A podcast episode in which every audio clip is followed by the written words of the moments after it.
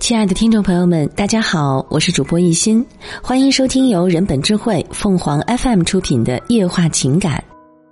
跟拍离异父母，那份感情是岁月最好的礼物。在北京从事编导行业的谭正邦年过三十，而在辽宁丹东生活的父母早年离异，各自过着自己的生活。父亲经亲戚介绍已经再婚，生活还算美满。谭振邦唯一操心的就是母亲的感情生活，希望她能有一个稳定的家庭。二零一九年元旦期间，谭振邦突然接到母亲的电话，说他要结婚了，这让谭振邦又惊又喜。他知道这些年母亲离婚后也断断续续交了几个男朋友，却最终都没有修成正果。这次是母亲第一次如此正式的告诉自己再婚的信息。谭振邦有些难以置信，他兴奋的给母亲送上祝福。那好呀，恭喜妈妈，我太开心了。对方做什么的呀？对你好吗？不欺负你吧？放心吧，我们交往三年了，大学老师，打网球认识的，对我很好的。不信，春节你回来看看，帮我考察考察。谭振邦爽快的答应了。和母亲挂完电话。谭振邦的脑海中不断浮现了这些年父母之间的点点滴滴，虽然他是父母的独子，却一路见证他们从合到分的过程，是这段感情的最真实的旁观者。谭振邦初三那年，争吵不休的父母选择了离婚，那时候的谭振邦还不理解为什么父母感情已经出现了不可修复的裂痕。在父亲有意误导和避讳中，谭振邦一直误以为是母亲有了婚外情，才导致一家人分道扬镳的。为此，正值青春期的谭振邦心中埋下了怨恨的种子。十四岁的他站在法庭上，被询问的是选择母亲还是父亲的时候，倔强的他为了惩罚母亲，选择了跟随父亲。母亲痛苦和失望的样子深深影响了谭振邦。他成年后，特别是参军入伍后，见识多了，对世事的见解也更深刻了。他渐渐理解了父母离婚的苦衷，他也从邻里的口中得知了父母离异是父亲有错在先。知道真相后，谭振邦对父亲多多少少还是有些怨气，但此刻他多了些理智和沉稳，也愿意去理解父亲。二月九号春节回家期间。她真的帮着母亲去考察她的男朋友刘云峰了。她采用的方式也比较特别，是用纪录片的方式来观察二人的日常生活。这是因为近几年离婚率越来越高，连很多年轻人都爱说“我再也不相信婚姻，不想结婚了”这种话，让谭振邦心中有了感触。他决定在母亲结婚之际。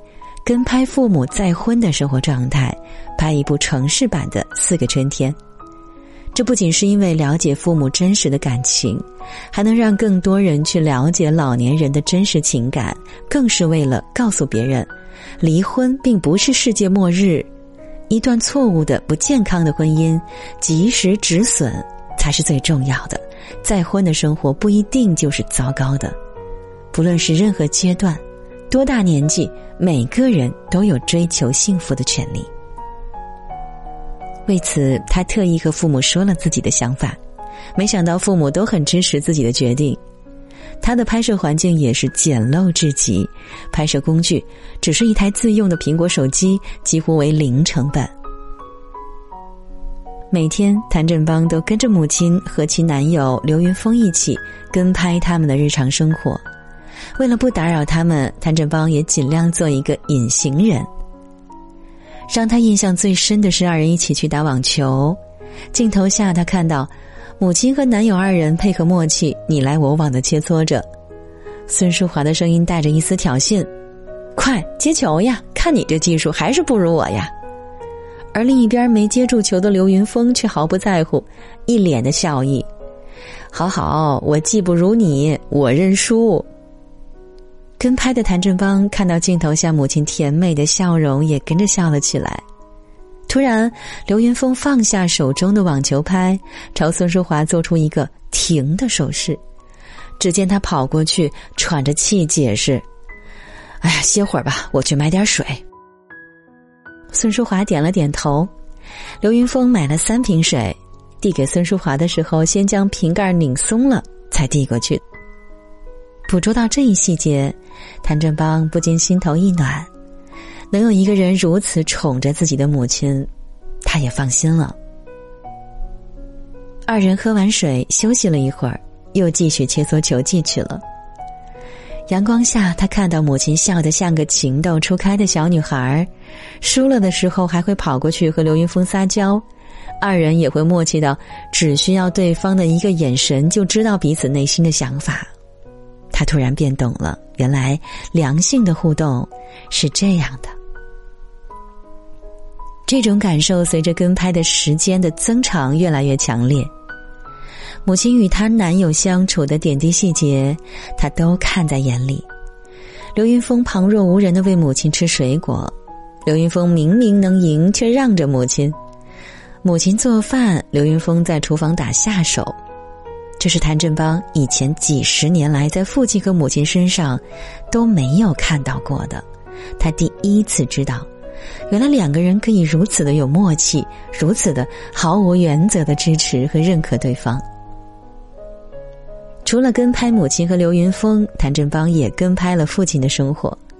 令他没有想到的是，在镜头下，父亲能够如此坦然的谈起当年自己的错误，如此坦诚的承认他。婚姻走就走了嘛，要和自己和解，不然生活永无天日。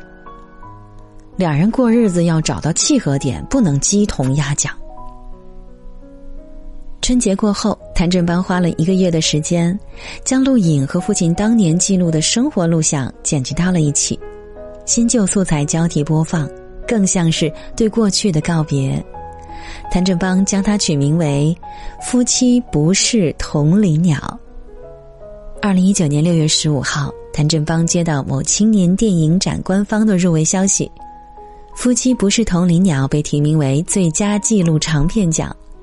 谭振邦知道，父母当年闹得并不愉快，两人离婚后十几年里再也没有见过面。这次视频剪辑好的第一时间，谭振邦分别发给了父亲和母亲观看。他知道，父母其实都还挺关心对方的，只是谁也没有问出口。这次谭振邦用这样的方式。让他们看到了对方现在的生活，各自都有了新的婚姻，而且生活的很好，即使未见，也释怀了。不论是什么样的婚姻，都应该是健康的，促进彼此共同成长和进步的，这样才能够相扶到老。